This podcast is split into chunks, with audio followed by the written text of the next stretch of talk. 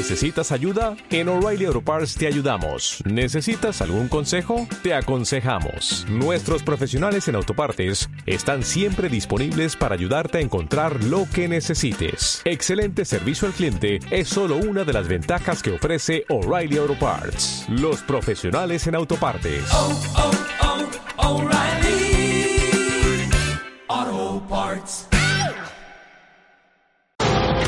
Todos los compartimientos, ¿preparados? ¡Deprisa! ¡A vuestros puestos!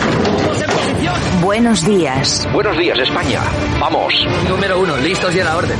Todo el equipo, preparados. Compartimiento 2, listos y a la orden. Noticias a punto. Válvulas cerradas, niveles correctos. Hombres en posición. Que entren tertulianos. Compartimiento 4, listos y a la orden. Vamos a por ello. Número 6, listos y a la orden. Santiago Fontenla, preparado que entramos. Compartimiento 8, listos y a la orden. Comenzamos Buenos días, España. Compartimiento 10, listos y a la orden. A por ello. Vamos.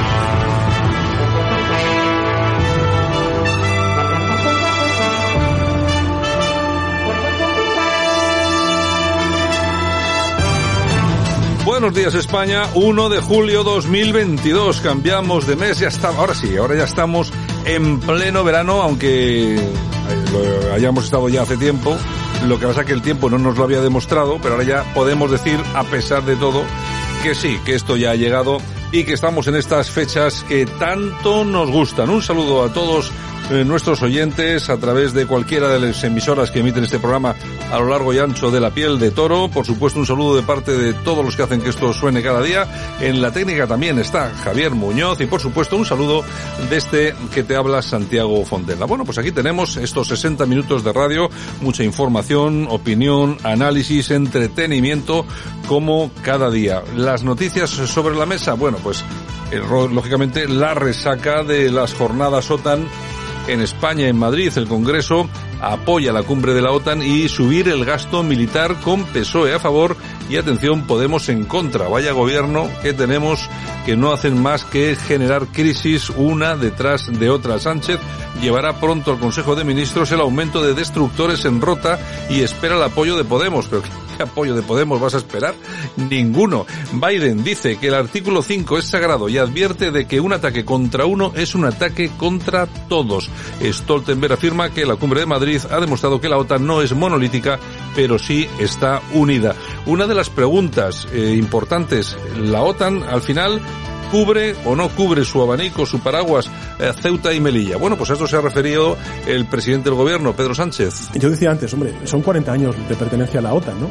No deja de ser curioso que esto se plantee eh, eh, ahora, ¿no?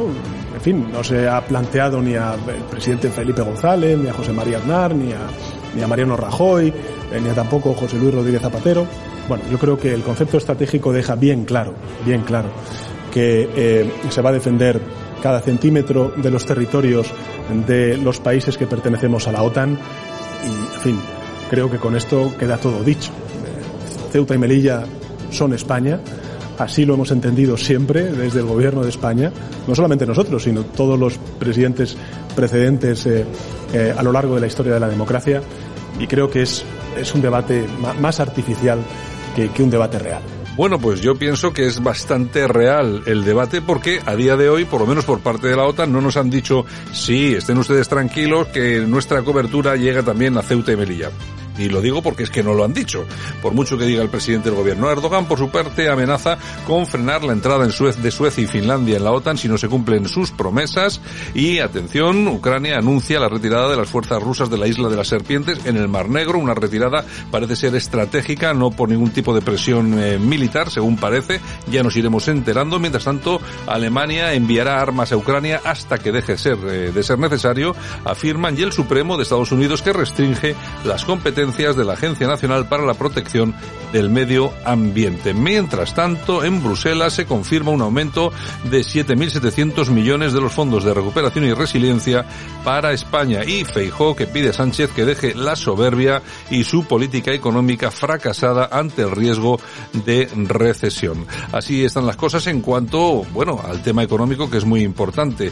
Bueno, el diésel Atención, marca nuevo récord. La gasolina baja ligeramente y ambos se mantienen por encima de los 2 euros. Yo había pronosticado, porque yo sí para esto soy bastante pesimista, que para agosto, septiembre íbamos a llegar a los 3 euros. Bueno, pues igual no a los 3, a los 3,9, a los 2,9. Bueno, por ahí vamos a andar casi casi y de todas todas. Bueno, Luis Medina y José María Aristrain que entran en la lista de morosos y salen Ancelotti, Twitter y Nozar, PSOE y PP tumban una moción en el Congreso que pedía regularizar inmigrantes e investigar las muertes de Nador, Cataluña, la comunidad autónoma que más recibe de los 55.600 millones de entregas a cuenta en el primer semestre y Madrid la tercera. Por otra parte, el Constitucional ha avalado la decisión de un juzgado de Manresa de denegar el habeas corpus a Junqueras y el Constitucional admite a trámite los recursos del PP y Vox contra la Ley de Presupuestos Generales de 2022. Bueno, estas y otras noticias son las que vamos a tratar, vamos a analizar y sobre la que vamos a aportar opinión en nuestro programa de hoy aquí en Buenos Días España. Por delante, 60 minutos. Gracias por acompañarnos, gracias por estar aquí. Comenzamos. Aquí te lo contamos. Buenos días España. Buenos días.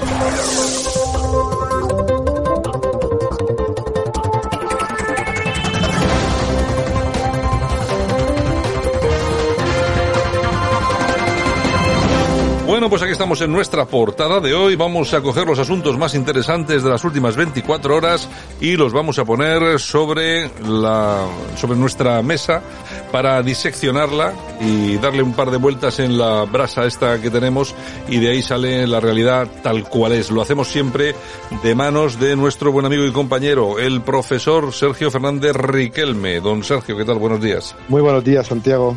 Bueno, pues eh, y fíjate que iba a decir mesa de autopsias, le digo, no voy a decir las horas de la mañana.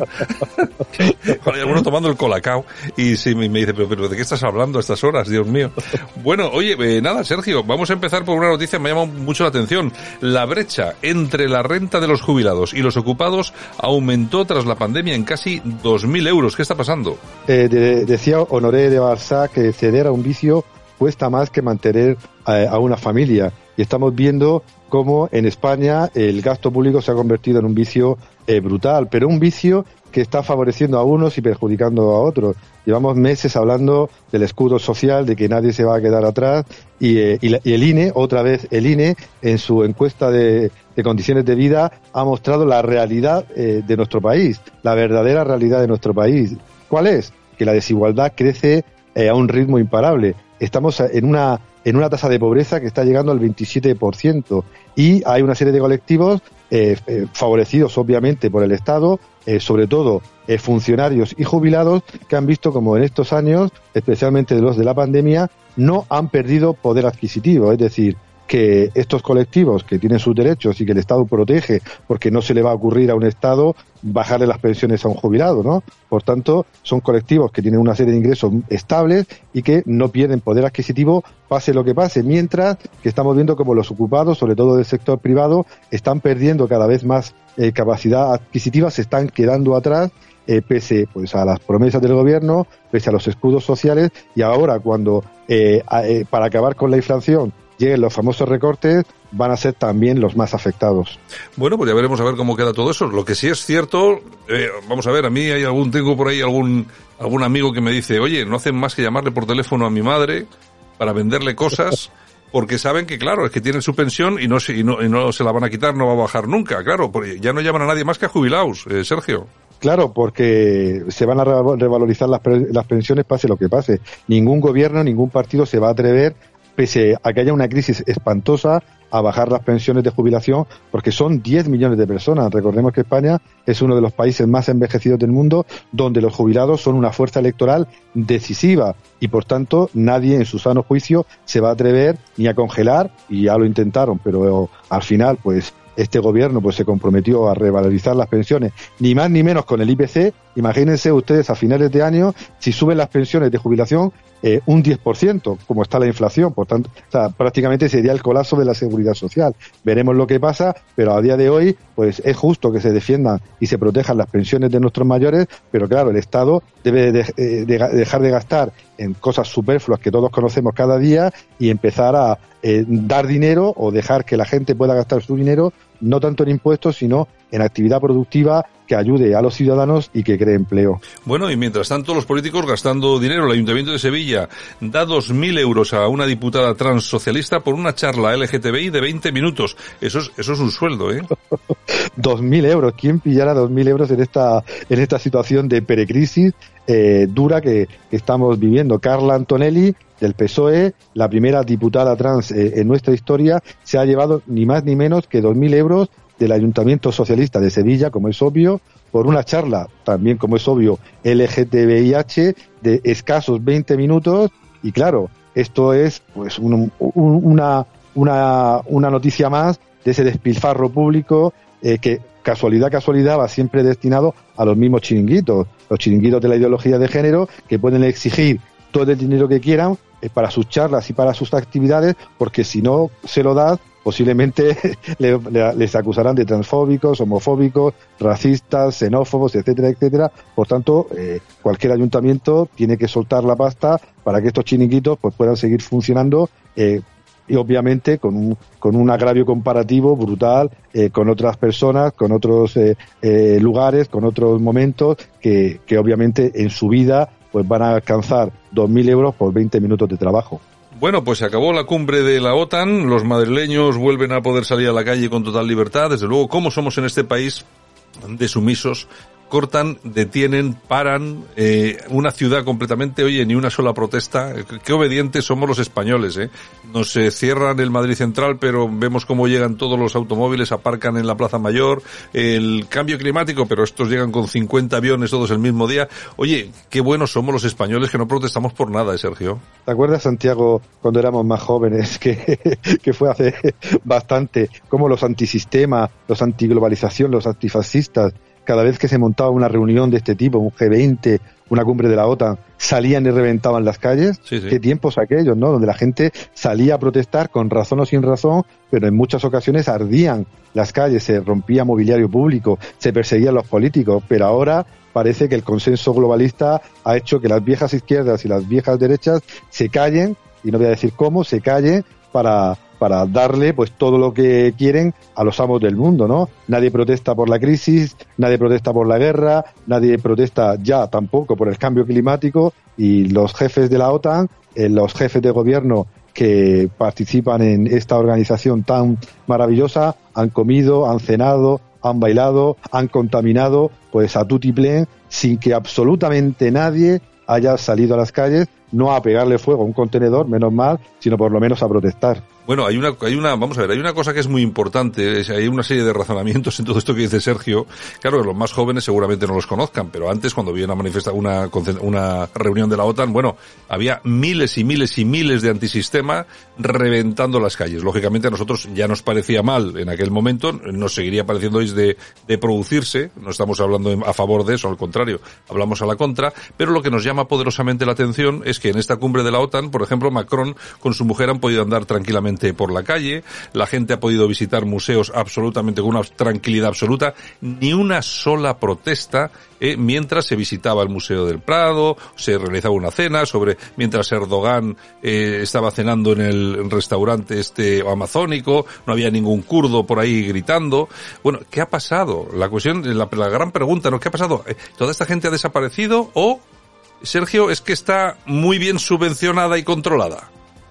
Eh, creo que es eh, esa la respuesta, ha dado en el clavo. Eh, los gobiernos, como estamos viendo, se dedican a gastar pues ingentes sumas de dinero en comprar voluntades, en comprar a la vieja izquierda y a la vieja derecha que se quedan pues en su casa viendo Netflix o comprando por Amazon mientras el mundo va de mal en peor. Eh, el dinero pues lo puede todo y en este caso hasta a las almas más revolucionarias pues un buen sueldo mensual creo que le viene muy bien. Claro, que sí hemos visto que había una manifestación, ha habido, creo que ha habido una manifestación en Madrid del Partido Comunista, creo que era, y nada, habían ido 20 personas, claro, y uno dice, ¿dó- ¿dónde?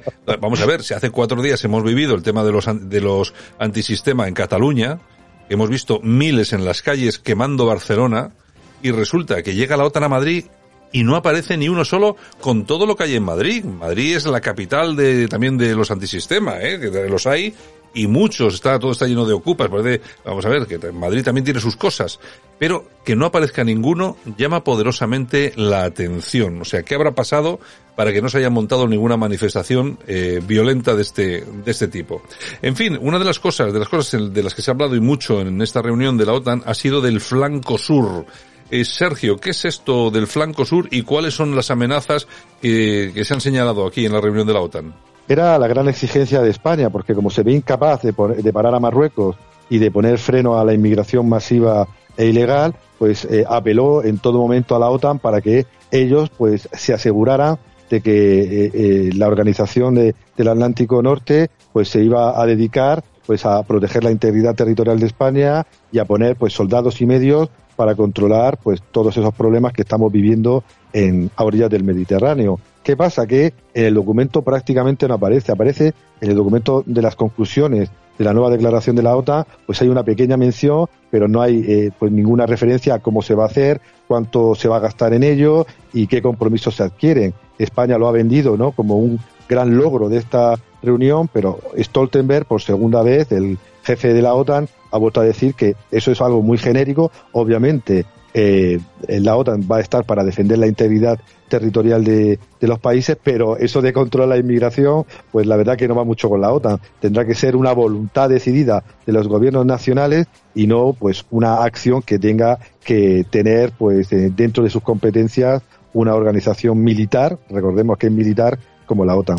Bueno, y como resultado inmediato de esta reunión de la OTAN, España, eh, ya anuncia Sánchez, va a duplicar el gasto en defensa eh, de este país eh, en el que según él mismo no hace demasiado tiempo dijo que el Ministerio de Defensa que sobraba, ¿no?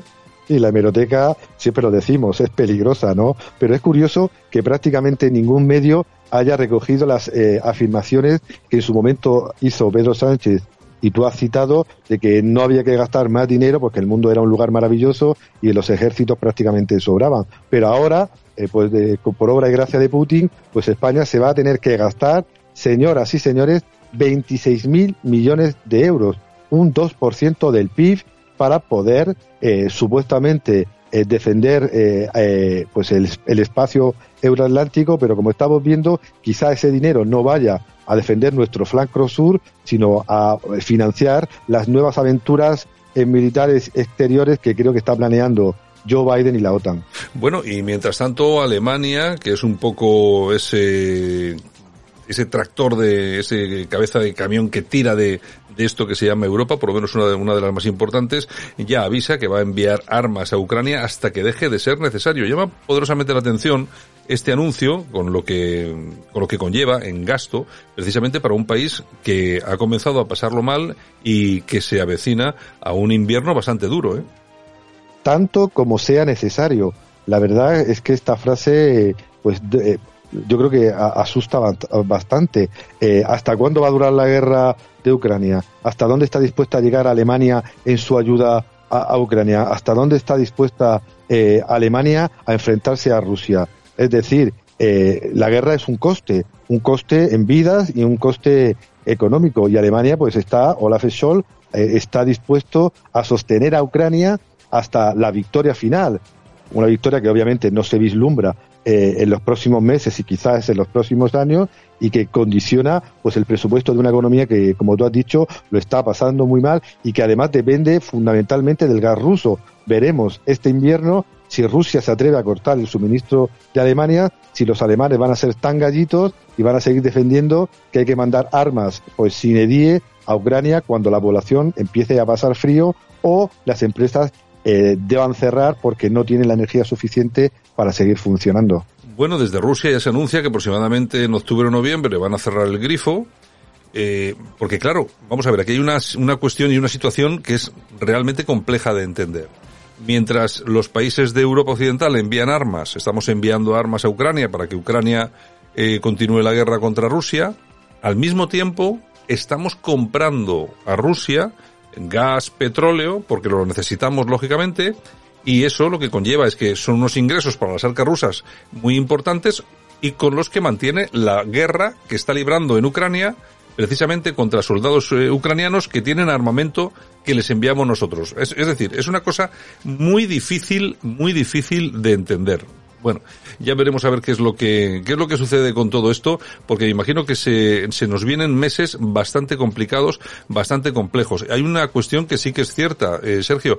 Vamos a ver, aunque Rusia consiga controlar eh, el Donbass, me imagino que si sigue habiendo empuje por parte de, de, todos los aliados y de la OTAN, me imagino que esa guerra, esos bombardeos van a continuar, pues bueno, si no es meses, durante años. Va a ser la guerra sin fin, la, yo qué sé, no sé, no sé exactamente en qué año nos vamos a poner para que acabe esto.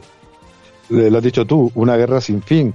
Otro conflicto congelado en el antiguo espacio comunista o exsoviético. Vamos a tener lo que estamos teniendo en, en Transnistria, en Abjasia, en, Nagorno-Karabaj, en otros lugares del mundo donde pues eh, eh, las guerras duran pues no años, décadas. Eh, la historia pues no, nos lo muestra como maestra de la vida pues eh, con multitud de conflictos que siguen ahí pendientes, el Sáhara, Palestina, eh, Yemen, eh, y que van a durar, pues posiblemente en, en muchos, muchos, muchos años. Eh, lo hemos dicho aquí, la única solución es evidente, fundamentalmente por la lección que nos da la historia. Es una mesa de negociaciones. Algunos líderes eh, eh, internacionales eh, se están abriendo a esa mesa de negociaciones que nunca debería haberse eh, cerrado porque si vamos a un conflicto congelado no va a ganar nadie, pues Rusia tendrá el trozo que quiera y Ucrania pues mantendrá pues la llama de la ilusión occidental de que va a pararle los, los, los, los, pies a Putin y a Rusia, pero como muestra pues la, la crónica del pasado, vamos inevitablemente hacia otro conflicto eh, congelado. Bueno, y así la historia nos lo ha demostrado en diversas ocasiones. En todo caso, yo lo que se haría llamaría eh, la atención sobre un tema que me ha parecido, no sé, vamos a decir que fuera de lugar. Es que todos los días están muriendo docenas y docenas de soldados y de personas eh, ucranianas en la guerra, también de rusos. Y mientras todo esto ocurre, nosotros lo que hemos vivido estos días en Madrid, eh, que yo, ya saben todos los oyentes, yo soy muy proamericano, y yo soy muy pro OTAN también porque entiendo que tiene que haber un bloque para la defensa ante determinados asuntos, pero hay una cosa que tendríamos que hacernosla mirar. Mientras todos los días caen docenas y docenas, cientos de personas mueren en Ucrania, Aquí estos señores han venido y no han venido de una forma austera a negociar, a intentar arreglar las cosas, a intentar meter, eh, eh, a cometer medidas, sino que han venido a pasear por los museos, a hacer comidas con cocineros Michelin a, y, y, a visitar eh, la granja de San Ildefonso. Es decir, me parece eh, que realmente el escenario no ha sido para nada apropiado. No sé qué pensará Zelensky, no sé qué pensarán los ucranianos si ven estas imágenes, pero desde luego, mientras la gente está muriendo, que nos dediquemos a las cenas con chefs de estrella Michelin, me parece, bueno, me parece un despropósito. Don Sergio, mañana regresamos, si te parece. Un abrazo. Aquí no nos cansamos. No nos cansamos de madrugar, no nos cansamos de contar la actualidad, no nos cansamos de decir las cosas claras. En fin, que no nos cansamos de tocar los temas más importantes. Bueno, pues aquí estamos ya viernes comiéndonos la semana y el mes. Doña Yolanda C. Efectivamente, buenos días. 1 de julio, mucha gente ya de vacaciones. Pues la verdad es que sí, mucha gente de vacaciones. Eh, bueno, yo anoche cuando salía con mi perrito a dar una vuelta, ya mucha gente cargaba los coches, ¿eh? Bueno, pues felicidades a todos los que os vais, eh, que os dure poco para que nosotros podamos ir también rápido, porque claro, cuanto antes se pase, antes. Ay, señor, antes señor. Nos toca. Bueno, bueno, mientras tanto seguiremos haciendo radio y seguiremos haciendo esta sección No nos cansamos, a pesar del calor, a pesar del, a pesar de todo. A pesar del mes de julio y seguiremos recordando, oye, siempre, oye, lo peor, lo peor de este país, que vaya sección, vaya seccioncita que tenemos, ¿eh? Ya te digo. Bueno, pues si te parece comenzamos. Pues vamos allá. El personaje que marca la diferencia, para bien o para mal. El personaje del día es David García. Hablamos de espíritu y de ética. ¿A usted le parece ético que cuando un periodista como Javier Negre pregunta a su jefe de gobierno por la señora Oltra se le califique de malas personas? ¿Considera usted que los periodistas que hacen su trabajo son malas personas? Y ya que están dando agradecimientos, ¿nos puede aclarar el señor Puig a qué se debe tanto agradecimiento a la señora Oltra? ¿Le están agradeciendo quizás a no creer a una menor abusada? ¿Están agradeciendo quizás a la señora Oltra a que esta menor fuese esposada y sin abogado a declarar? Quizás a lo mejor están agrade- agradeciendo que la señora Oltra en ningún momento alejara a los menores a un abusador, como era el marido de la señora Oltra, con sentencia firme. O le están dando las gracias por congelar las ayudas a esa menor abusada que aún no ha recibido. O le están dando las gracias por perseguir, acosar a esa menor hasta echarla de su puesto de trabajo con un bebé recién nacido. Ese es el agradecimiento que está dando usted, señor Puig. Y otra cosa, señor Puig, ya que hablamos de espíritu y de ética, haga el favor, llame a la señora Oltra, porque estoy seguro que la señora Oltra le va a dar las gracias por no haber movido ni un dedo durante todo ese tiempo. Muchas gracias. Bueno, pues eh, este señor es el diputado De Vox por Alicante. por Alicante que se llama David, David García. David García. Bueno, que ofrece ahí una serie de datos que me han parecido un poco espeluznantes, ¿no? Sobre la, de la chavala abusada. Resulta que la han presionado incluso hasta perder el puesto de Sí, trabajo. sí, sí, sí, sí. O sea que es que todo esto que se está sabiendo ahora, ha dimitido ya la señora Oltra por ese, por ese, ese- esos intentos presuntos, intentos de solapamiento de todo lo que ocurrió con su ex marido. Bueno, eh, yo creo que aquí pueden venir todavía cosas gordas, ¿eh? Lo peor está por llegar. Yo creo que hay cosas por llegar. Yo no sabía esto que estaba comentando. Tampoco sabía que la chavala tiene un hijo. Sí, sí. Eh, bueno, bueno, bueno. Me imagino que La yo no sé, yo sé, yo sé cómo funciona la maquinaria esta política y me imagino que le habrán intentado hacer, pues eso, la vida, la Imposible. vida, la vida imposible. De la cama no te levantarás sin un caso de corrupción más. En Buenos Días España, la corrupción nuestra de cada día. El Instituto de Salud de Cataluña señala a José María Arguimón como responsable de la compra de mascarillas por 35 millones de euros durante la pandemia. Arguimón era el director cuando se cerró la operación con el conseguidor Roger Parellada. ¿Cuántos millones? 30 y... 35. Y hay por ahí muchos más, bueno, ¿eh? de lo que nos también. Esta también va a ser otra que al final va a traer cola. Lo que pasa que en España, como tenemos una memoria histórica pues muy selectiva, para lo malo no sí nos acordamos, pero para cuando nos toca acordarse de nuestro dinero, no se acuerda nadie, pues cuando llegue todo esto, pues ya la gente ya ni sabrá de qué se habla. Esto va a dejar chico a los seres. Eh, ya- bueno, bueno, espera, ¿eh? Ya Es- verás. Espera que, espera que lo de los seres han sido mil millones. Espera con esto a ver qué es lo que, Por eso te lo- digo. vamos a ver lo que ha habido aquí. Bueno, oye, vamos con las subvenciones que por cierto, ya hemos hablado de la subvención que vas a hablar ahora. No voy a hablar ahora de esa subvención, voy a hablar de otra cosa. Ah, vas a hablar de otra cosa. Sí, Ah, señor, eso lo te- dejamos al precio justo. Ah, vale, vale, vale, vale, amigo. vale. Pues vamos con las subvenciones. Vamos con ellas. Subvenciones, subvenciones y más subvenciones. Los políticos se inventan cualquier cosa con tal de regalar nuestro dinero. Pues mira, el Instituto de las Mujeres destina 500.000 euros para financiar investigaciones feministas y de género. La directora de este instituto, dependiente del Ministerio de Igualdad, como no, Antonia Morillas, asegura que es vital trabajar en una agenda compartida de estudios feministas y de género. Pues Y a, mí, bueno. a mí lo que me gusta es, son los nombres que le ponen a las cosas. Yo me montado una asociación de estas así raras. Ese- esos no- lo que pasa es que también hay que valer para poner estos nombres tan raros que no dicen nada, pero al final sí, se traducen todos por lo mismo. Deme, Dinero, deme dinerito. dinero, ni más ni menos. ¿Qué más tenemos? Bueno, pues Pedro Sánchez defiende que los sindicatos de Radio Televisión Española gastasen 400.000 euros en dietas en plena pandemia, que era normal. Claro, porque como el dinero público no es de nadie, Claro. en, en plena pandemia, todo el mundo encerrado en casa sin moverse y estos tíos Cobrando dietas. se gastan 400.000 euros en dietas. ¿Me quieren ustedes contar en qué dietas si la gente no podía salir de casa?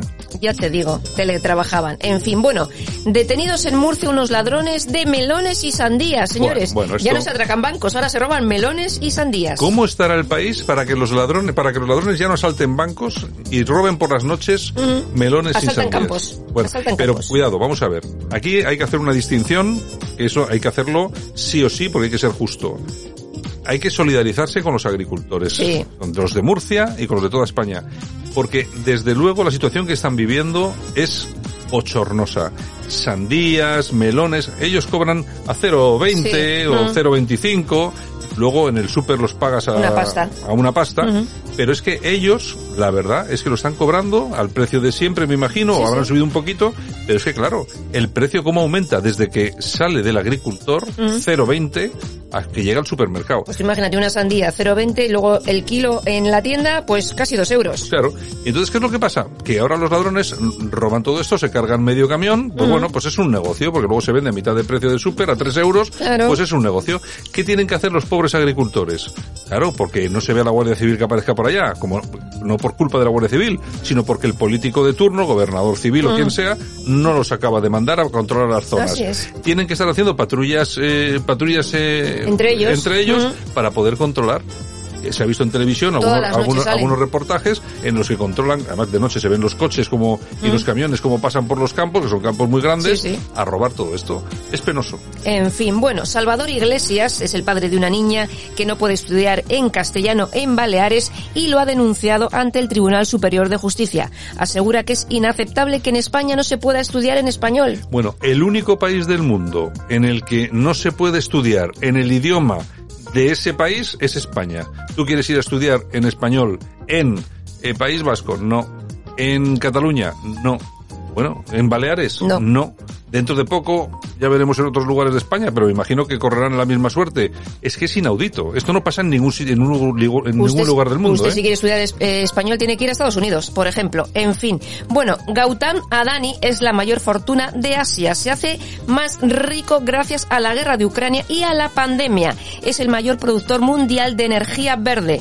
En marzo de 2020 su fortuna era de 8.900 millones de euros y en 2020, en lo que llevamos de 2020, tiene una fortuna de 2022. de 2022, exactamente, tiene una fortuna de 90.000 millones de euros, de 8.900 a 90.000. El Eso grupo Adani, Eso, es- eso es ganar dinero. claro, se dedica al carbón, minería y tal, y en pandemia importó toneladas métricas de oxígeno médico.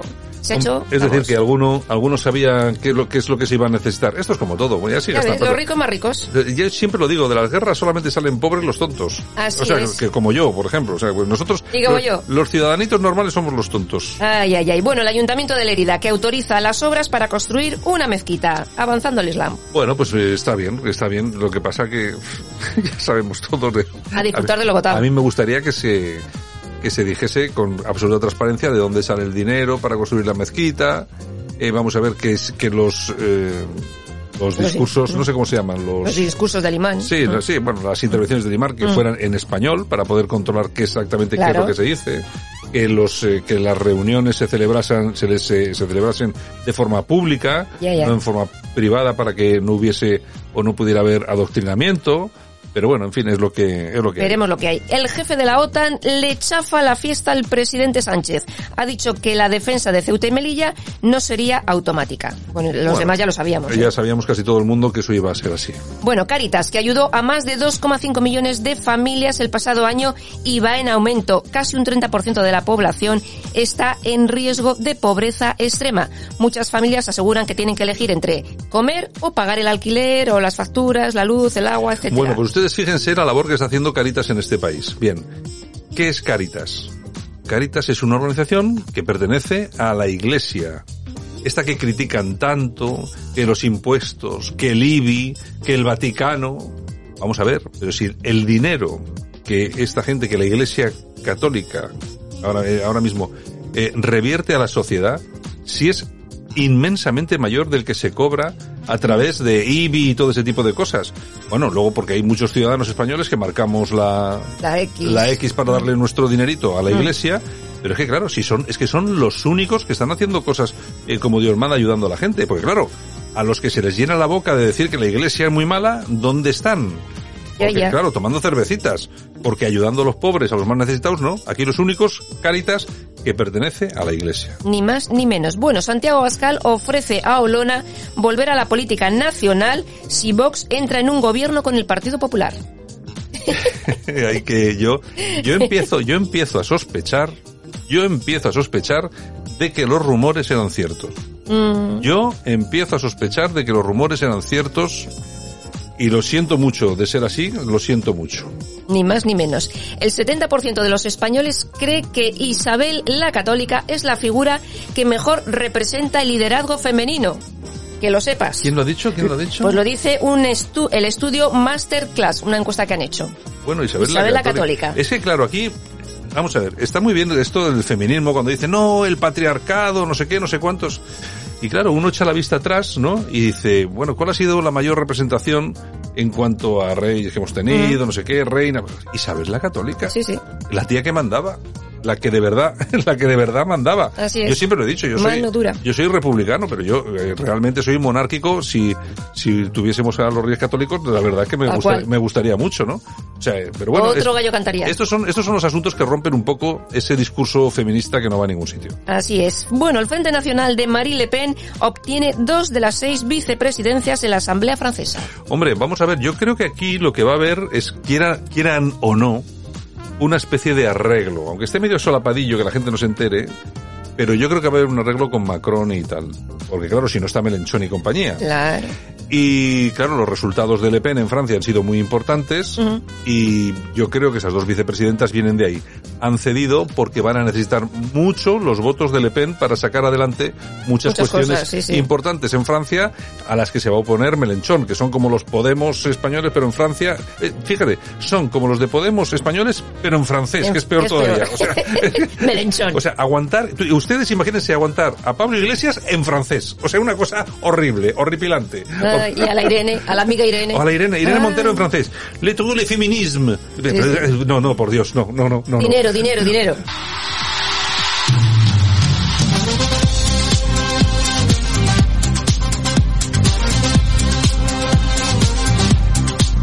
Bueno, pues claro que estamos ya en nuestra zona de precio justo. Es lo que te decía yo, que ya sabía lo que ibas a decir del precio justo Ya, porque hoy. habéis hablado de ello, lo habéis Claro, comentado. sí, ¿Cuánto sí. nos ha costado la charla LGTBI de 20 minutos de Carla Antonelli? 2.000 euros, 2.000 media hora. euritos, es increíble. Yo cuando estaba hablando con Sergio digo, es que esto, esto seguro que lo trae hoy Yolanda, porque es el precio justo, 20 minutos, Sí, sí. 2.000 euros, Sí. ¿eh? Es lo que le ha pagado el Ayuntamiento de Sevilla. Pero no te lo pierdas, que el Ayuntamiento de Sevilla se ha gastado 140.000 euros en lo que va de mes con las charlas, estas jornadas del LGTB. Claro, hombre, es decir, a cada uno que va por ahí 20 minutos le da 2.000, Pues pues claro pues gastado. 140.000 volado. Lo que tienen que tener en cuenta los sevillanos es que con la que está cayendo en Sevilla, que precisamente no es una de las ciudades que mejor lo esté pasando con la crisis, esta gente se gasta en estas chorradas 140.000 euros. Mientras tanto, si usted se da una vuelta por algún barrio de Sevilla, se va a Cáritas, por ejemplo, que tanto critican, verán las colas del hambre que existen en Sevilla. Así en fin, es. ¿qué Nos vamos a las toñejas. ¿Vamos unas toñejitas para quién? Pues para Pedro Sánchez. ¿Qué ha hecho ahora Oye, Pedro que lo mismo pacta con Bildu que pide sopitas a Al PP, al Sí, PP. sí, sí, sí. O Y sea, yo, lo que, lo que pasa es que tú fíjate cómo son las cosas. Yo, es que, vamos a ver, es eh, el sentido de Estado, que la gente no acaba de entender lo que es el sentido de Estado. Sí. Y cuando el PP, Feijó, eh, llama al sentido de Estado, es esto. Vamos a ver, eh, realmente, realmente lo que piensa Feijó y el PP de Pedro Sánchez y compañía es lo que es. Es decir, con esta gente no podemos ir a ningún sitio porque son horripilantes. Pero es cierto que cuando llegan situaciones como las actuales, ahí es donde puede el sentido de Estado y hay que apoyar al gobierno, aunque no te guste, aunque no te guste. Ay. Y eso es bueno. Bueno, Ay, señor, aplausos. ¿Para quién? Estrella Morenas.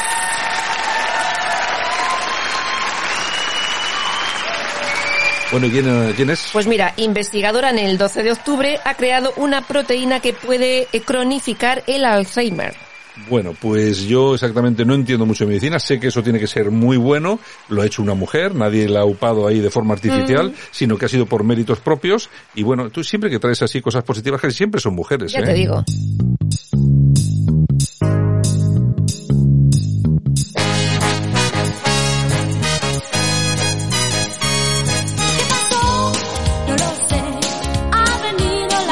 Bueno, si usted tiene menos de 20 años, nada, no se preocupe porque usted es millennial y eso y no tiene que saber quiénes son estos. Para los demás sí, sabemos que son Greta y los Garbo. Bueno, pues son tres hermanas de Valladolid y tal día como hoy del año 1990 eran número uno con esta canción. ¿Qué digo?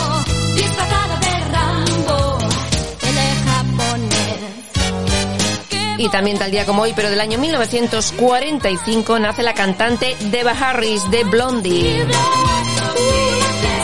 Y tal día como hoy, del año 1991, el tema Dámelo ya de la Unión también era número uno en España.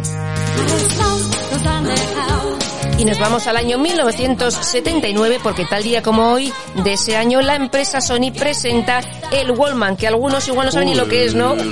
El Walmart. Era un aparatito donde Claro, metías una cinta de cassette. Eso, es para la gente ya que tenemos cierta edad. Pues claro, es que era, Es que, claro, Búscalo en Google y lo búscalo, ves. búscalo en Google, pon Wallman y, y te quedarás asombrado. Pero bueno, es, es la, es la evolución tecnológica, La es como es. Oye, mi primer teléfono móvil pesaba dos kilos y medio. Y aquello parecía un maletín. Aquellos Alcatel que llevabas en el coche que luego iba que era como un maletín. Bueno, sí. mira, y, ¿Y mira las lo- baterías? y- y mira lo que, mira lo que son. Bueno, Ay, señor, también tal día como hoy, pero del año 1964, nacía Cristina Cifuentes. por cierto, que va a participar en un programa ¿Mm? que no me acuerdo ahora mismo del nombre, los Lassiter puede ser una cosa así, eh, que es eh, famosos dentro de un castillo y a superar retos y tal. O sea, Parece como que- gran hermano, una cosa así. Ya, pero un poco más así. Parece que lo han fichado. Sí, bueno.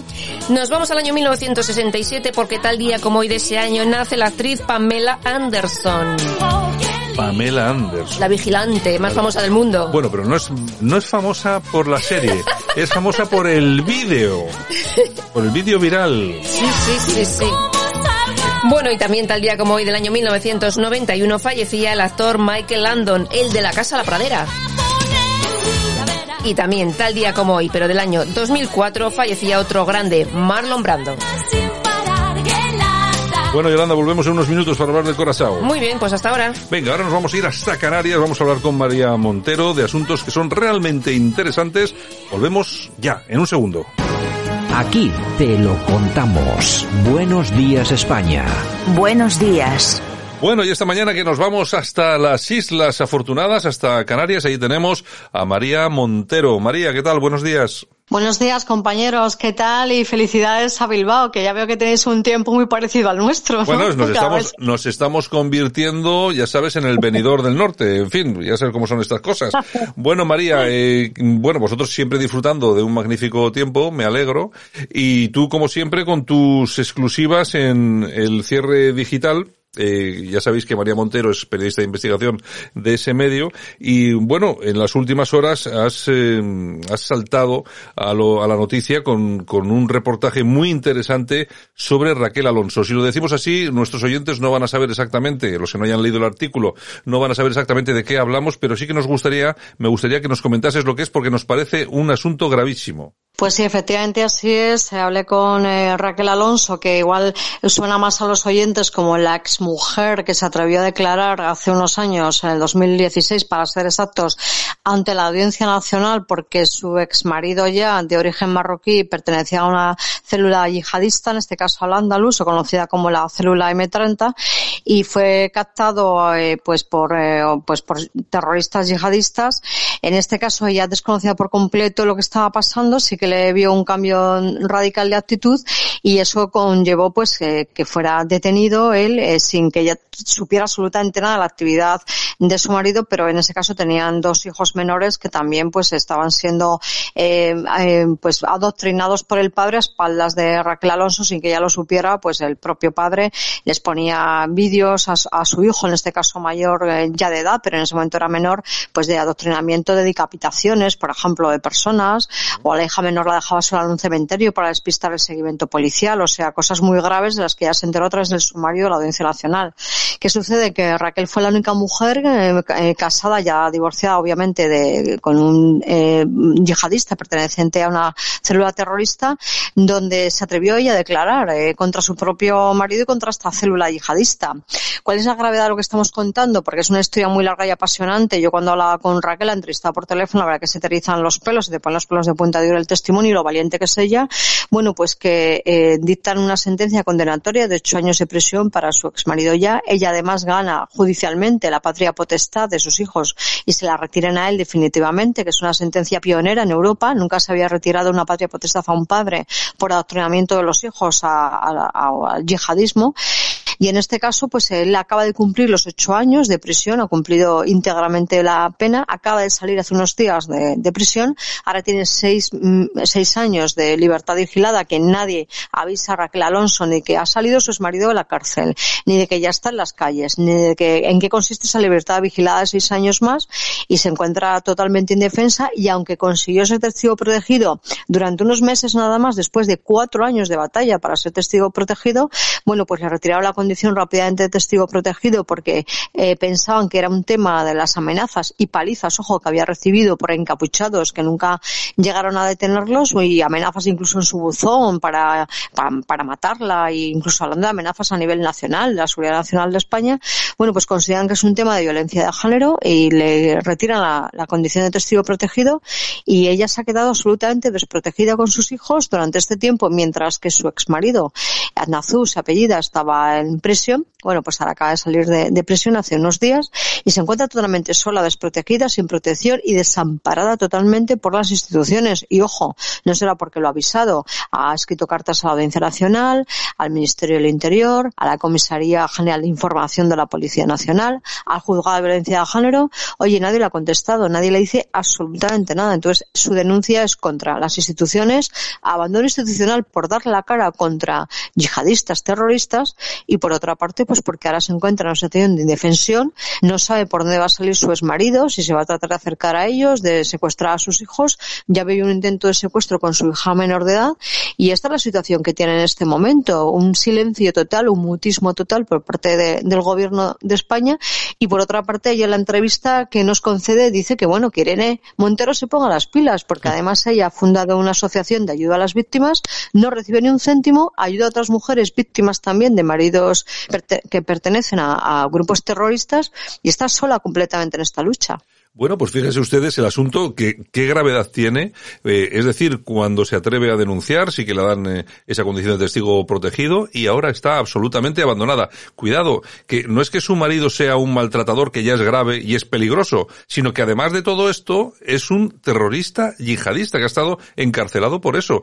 El, y la señora Montero y compañía, el gobierno que tenemos, pues bueno, la mantiene absolutamente abandonada. Eh, María, tú imagínate ahora que sucede cualquier cosa, hombre, ojalá no no pase nada y que la cosa se resuelva bien. Pero, ¿y qué responsabilidad vas a pedir si, si sucede cualquier cosa? Pues ahí tienes toda la razón. Yo creo que es la pregunta del millón y es por donde, cuando entrevisto a Raquel Alonso, le digo, ¿qué te gustaría que constara en esta entrevista? ¿Qué quieres realmente que se diga precisamente malo de este tema? Que espera que no sea un, un titular negativo, nefasto de un, o de un final trágico, todo su trabajo de 11 años desde que vive este proceso y de investigación también para ayudarse a sí misma, a su familia y a otras mujeres, que espera que no sea efectivamente un final trágico, porque no hablamos de violencia de género, ojo, hablamos efectivamente de que su marido ha cumplido ocho años de prisión por pertenencia a organización terrorista, que no es cualquier cosa, a claro. la célula alándolos. Nada más y nada menos, ¿no? En fin, ya veremos a ver lo que sucede con todo eso. Imagino que la información la sigues tú de cerca, así que nos iremos enterando por el sí. cierre digital. Y bueno, también me gustaría tocar otro tema que también es de máximo interés, el caso de las PCR en Canarias. La policía investiga si lo percibido por contratos COVID se gastó en coches, ni más ni menos que de alta gama, María. Bueno, pues un escándalo brutal que hemos destapado nosotros en, en esta semana y que además hoy viernes también eh, publicamos otro tema donde hacemos un seguimiento porque a, raíz de esta investigación pues la policía ha intervenido inmediatamente a, a raíz de la publicación que hemos hecho. ¿Por qué estoy contando esto? Pues porque precisamente se trata de investigar, se está investigando si cuatro millones de euros, ojo, cuatro millones de euros que el gobierno de Canarias concede a una empresa de venta de coches, venta de coches para comprar unas mascarillas 3M que no estaban homologadas en Europa y que precisamente por eso no pasaron la barrera aduanera y nunca fueron entregados al Servicio Canario de Salud, pues presuntamente parte de este dinero podría haber sido invertido por esta empresa de coches, RR7 United, investigada por la Fiscalía Anticorrupción y por la audiencia en este momento, por si habrían invertido estos fondos públicos que eran para las mascarillas en coches de alta gama. Estos coches de alta gama te estoy hablando de Lamborghinis, de Porsches, de Mercedes, de Audis, eh, última generación generación. Eso es, sí, comprados. Es increíble, es, es increíble. Yo, eh, reír, reír por no llorar.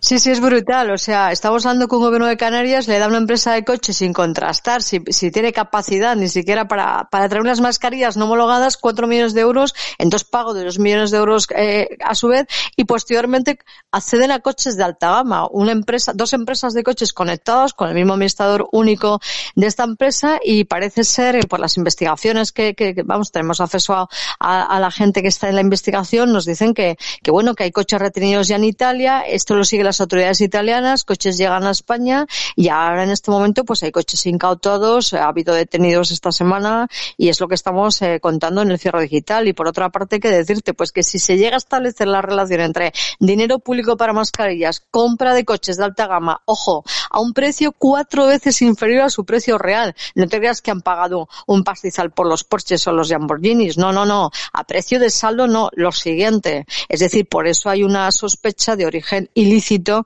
de esta compraventa de coches y te digo que a las personas inocentes que han comprado estos coches a un precio de saldo en Canarias, bueno, pues han pasado por la mala experiencia de ser detenidos y de sufrir la incautación de estos coches hasta que el juzgado resuelva qué va a pasar con todo este material. Ahora, eso sí te dejo un titular. Como esto sea así, que finalmente la policía, eh, eh, la, la fiscalía consigue establecer una relación entre compra de coches de alta gama con dinero público de una procedencia dudosa, un origen dudoso, presuntamente ilícito, vamos a tener titulares hasta el año que viene, hasta las elecciones por lo menos, con este gobierno socialista que tenemos en Canarias. Ay, señor, señor, ¿cómo son estas? Yo, desde luego, hay veces que uno escucha estas noticias y ya te digo, re- reír por no llorar, porque la verdad es que son, son cuestiones, vamos, que se salen de, de lo normal. Oye, y por cierto, hablando de salirse de lo normal, el otro día vi un reportaje de una damnificada de La Palma. ¿Cómo está este tema? Sigue habiendo personas que siguen sin recibir ayuda, ¿no? Sí, sí, muchísima gente. De hecho, la verdad que estamos también, ¿no?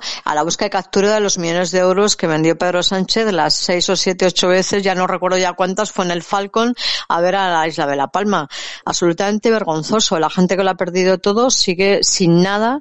Eh, esas subvenciones que han vendido, eh, políticamente hablando, no les han llegado, me consta, y de hecho, te, sí que te adelanto, te veo una exclusiva en tu programa tenemos información fehaciente de que alguna que otra plataforma constituida vecinal en la isla de La Palma estén preparando denuncias contra el gobierno de Canarias precisamente por este abandono institucional y porque no cuentan con recursos para rehacer su vida. Y te digo también otra exclusiva. Aquí lo que cuenta ahora en La Palma es cómo los poderes fácticos en la sombra, cómo se van a repartir. El tema del agua, el tema del agua es muy importante porque La Palma es de las islas que más agua tiene, pero está en manos privadas o gran parte del agua está en manos privadas, ojo, en pleno siglo XXI. El tema de los territorios, que hay que recalificar terrenos para precisamente poder construir nuevas viviendas. ¿Qué tejemanejes puede haber políticos con empresarios afines y demás? Ahí lo dejo. Y por otra parte, los damnificados efectivamente que no han recibido un euro todavía y que están a la espera. Tristemente, fíjate, en septiembre, el 19 de septiembre era un año ya de la erupción volcánica y la gente sigue en la calle. Está claro. Bueno, efectivamente lo que nos cuentas, yo no había caído en ese, en ese tema, pero efectivamente los terrenos donde está la lava es imposible que se construya nada y me imagino que a muchos terrenos que hasta ahora eran eh, baldíos o rurales o lo que sea, les darán otra calificación para poder construir viviendas eh, nuevas, para que también, para que la gente pueda ir realojándose y tal. Así que imagino que ahí va a haber un movimiento bastante importante y que habrá que seguir de cerca porque seguramente habrá alguien que intente meter mano. Y claro, el tema del agua, pues que es un tema también muy importante en, en la isla. En fin, me imagino que nos lo irás, nos lo irás contando tú en el cierre digital, eh, María. Así es, y en tu programa que es un placer, como siempre, intervenir con vosotros. De hecho, eh, seguimos muy de cerca esto porque además ya sabes que de cara a las elecciones que queda un año, pues querrán ponerse las medallas de la reconstrucción de La Palma y a lo mejor nada más lejos de la realidad, ¿no? Así que quédense con tierra y agua de La Palma, que eso va a dar unos cuantos titulares los próximos meses. Y sobre todo, pues saludos a Bilbao, un abrazo muy grande a mi querida tierra vasca, a todos los vascos que nos apoyéis a los canarios, como ya sabes que como siempre es un placer. Bueno, ya sabes que nosotros hacemos el programa Buenos Días España desde, desde Bilbao, pero es un programa que se emite a nivel nacional y por supuesto que tenéis ahí en Canarias la solidaridad de todos los españoles de bien ante estas circunstancias, no solamente del volcán, también las demás, porque estamos sufriendo. La corrupción ya es un mal endémico de este país y hay que solidarizarse contra los corruptos y sobre todo hay que estar muy atentos. Por eso también os agradecemos vuestra labor, que estáis ahí siempre encima de los malos. Un abrazo, María Montero. Abrazos y feliz día a todos. Aquí te lo contamos. Buenos días España. Buenos días. Estamos en tiempo de corazón. Lo mejor y lo peor de nuestros famosos en Buenos Días Corazón.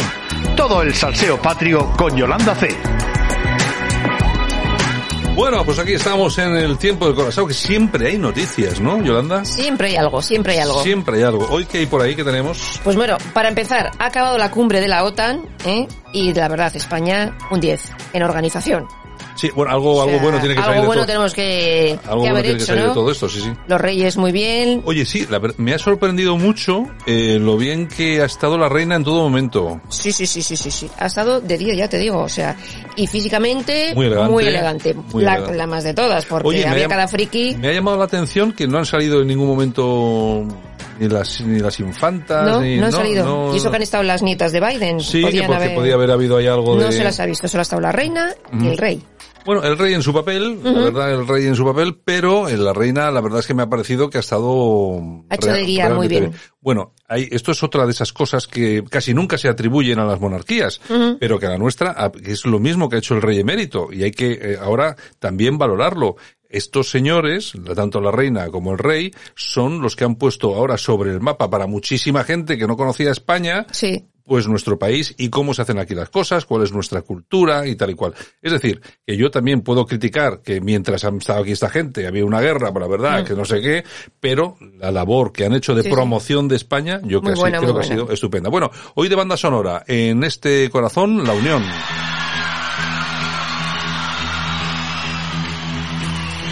Dámelo ya.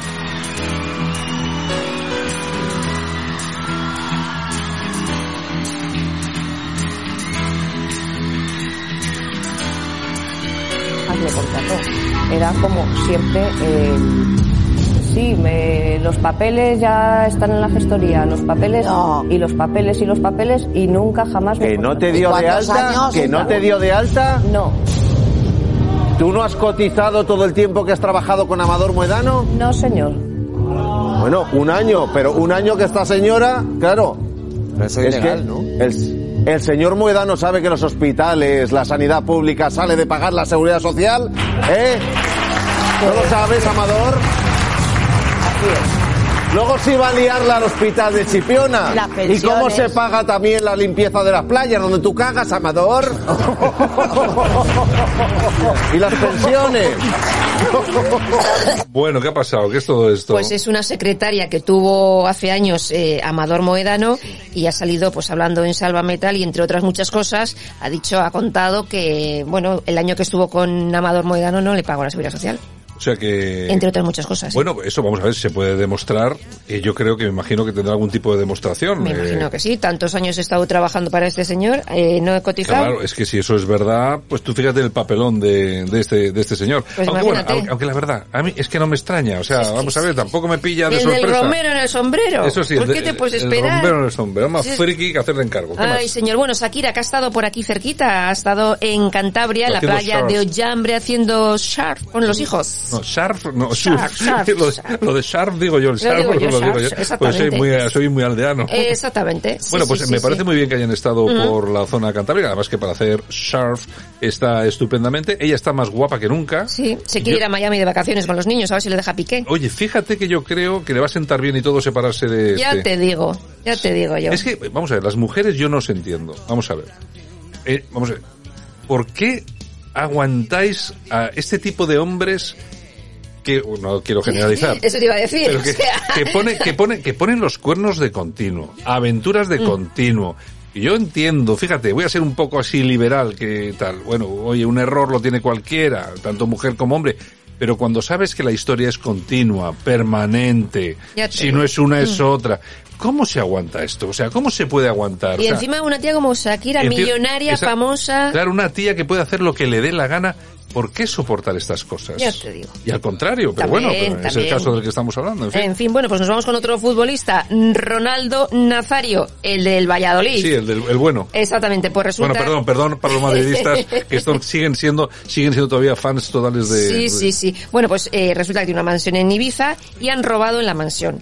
Tres millones de euros en joyas y en dinero efectivo. Bueno, pues Han sí. pillado a seis detenidos, ¿eh? Ah, ya los han pillado. Seis, seis, Bueno. seis. Bueno, cosa pero ¿qué no, qué no tendrá este? Ya te digo yo. Porque este lo bueno, lo bueno que tuvo en su momento es que es igual que Maradona. Pillaron justo El tránsito entre cuando no se ganaba ni un duro A cuando se ganaba cuando se empezaba a ganar bien. Eso es. Y han ganado mucho dinero. Hombre, no tanto como se gana ahora. Hombre, ahora es una pasada. Ahora lo que gana Ronaldo, Cristiano Ronaldo o Messi, por ejemplo, Es brutal. es una burrada. Sí, Eh, sí, el otro sí, día eh, se comentaba que Cristiano el año pasado facturó más de 300 millones de dólares, de euros. Pues tú me contarás. Que es mucho dinero, ¿eh?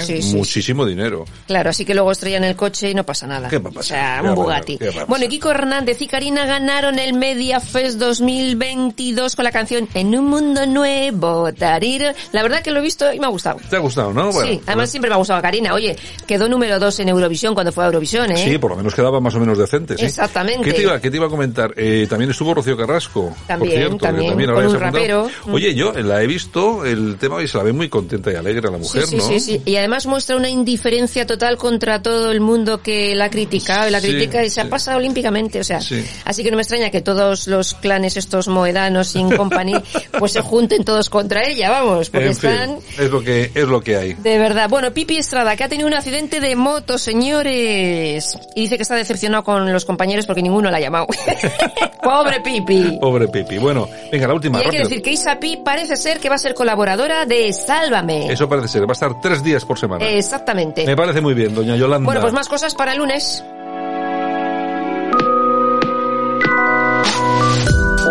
Pues hasta lunes, buen fin de semana. Un besito a todos. Un saludo para todas las personas que nos escuchan cada día, que nos sufren cada día 60 minutos aquí en Buenos Días España. Un abrazo muy fuerte de todas las personas que hacen que esto funcione cada día. También estuvo Javier Muñoz como siempre en la técnica, este que os habla Santiago Fontenla. Regresamos después del fin de semana a ver qué tal nos va, ya veremos. Qué bien. En fin, un abrazo a todos. Chao, gracias.